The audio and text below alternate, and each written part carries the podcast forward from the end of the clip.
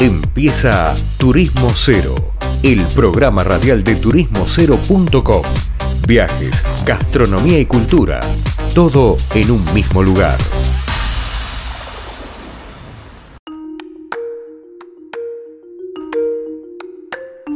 Estimada audiencia, estamos llegando, llegando al final de un nuevo programa de Turismo Cero Radio y como muchos pidieron la semana pasada, Tuvimos por primera vez desde Mendoza a Mauro Marcolevi y ahora lo volvimos a molestar a este querido sommelier con ese acento cuyano indisimulable. Así que bueno, lo tenemos acá de vuelta. Mauro, ¿cómo va? ¿Qué tal, Leandro? Buenas tardes. Acá con mi acento cuyano que me define como mendocino. Eh, contarte y contarle a la audiencia hoy también sobre algo muy importante que, se avecina, que, está pronto al mes de marzo acá en Mendoza y que tan importante es para nuestra provincia que es sumamente turística, que es nuestra querida vendimia.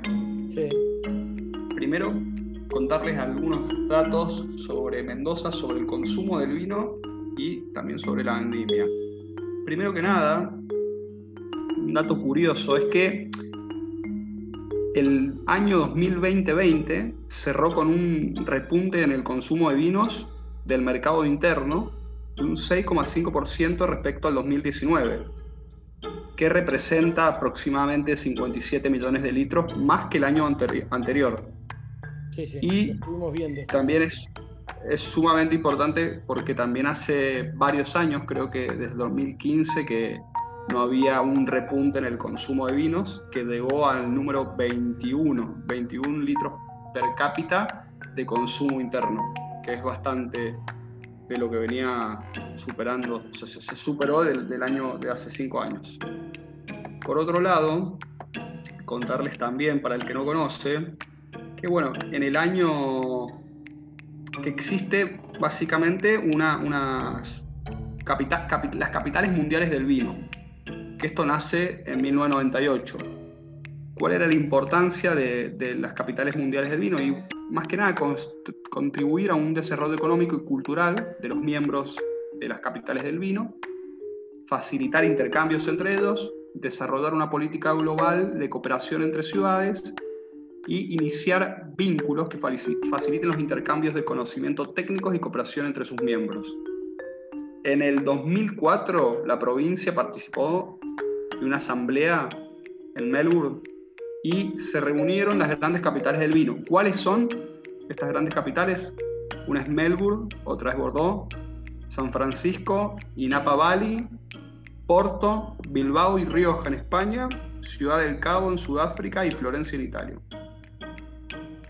Básicamente lo que pasó en el 2004 fue analizar las posibilidades de que Mendoza entrara a, este, a esta red, ¿no? Sí y en el 2006 Mendoza entró como miembro de la red y fue aceptada por la Asamblea Anual. Así que desde el 2006 Mendoza es una de las capitales mundiales del vino. Mira vos.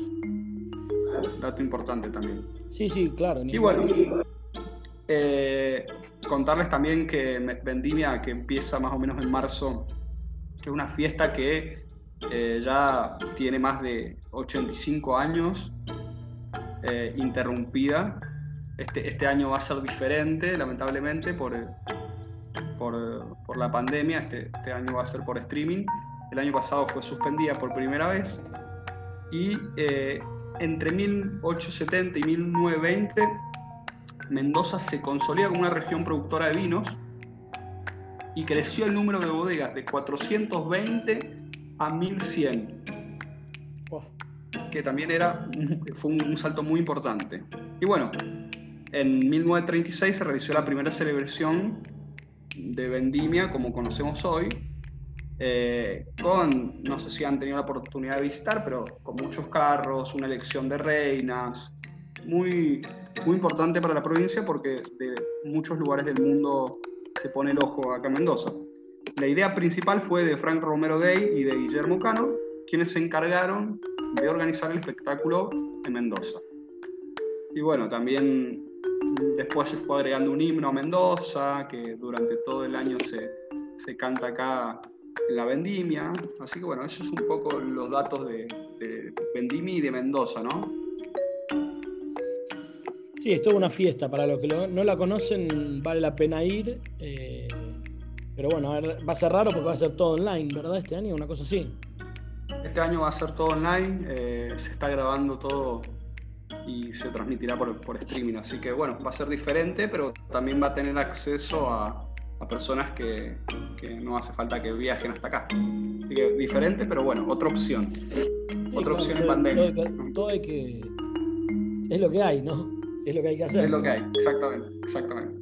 Sí, sí, sí. bueno, interesante, sí. Y ahí hay, bueno, en ese famoso teatro, como un carrusel que siempre nombran, ¿qué, es eso que es tan importante? Bueno, eh, la vendimia tiene mucha mucha relación y mucha raíz en, lo helénico y en lo romano, ¿no? Eh, tienen, sus raíces, nacen ahí y, el, mundo del vino, como se lo conoce, nace fuertemente en, el mundo helénico y en el mundo romano, así que también tiene mucha relación los carros con eso y mucho, se representan mucho en, los carros. Pues yo nunca fui, no pero estoy, digamos, veo, bien de qué se trata y siempre dicen, bueno, el estadio, el estadio, el teatro. Y, en el teatro hay, hay mucho show, hay muchas, muchas, mucho teatro. Eh, la verdad que es muy lindo para el que para el que viene de afuera poder verlo, es diferente, es algo nuevo. Y para Mendoza, como se hace todos los años, es como ya un poco acostumbrado ¿no? a verlo, pero, pero realmente tiene un show con un impacto muy grande y con, con mucho detrás de escena. Bien. Bueno, Mauro, muy bueno. Está, me gustó esto y bueno, ahora se acerca la, fecha, así que veremos cómo se da. Tal cual, así será y estaremos acá en Mendoza atentos a, Vendimia. Bien, bueno, hablaba con nosotros Mauro Marcolevi, nuestro sommelier desde Mendoza, contándonos un poco de qué trata la Vendimia. Y bueno, llegamos a otro final de programa acá en Turismo Cero Radio. Gracias por acompañarnos. Nos vemos la semana que viene con más programas.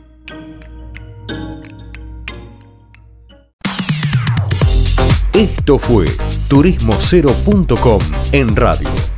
El punto de tu partida de tus viajes.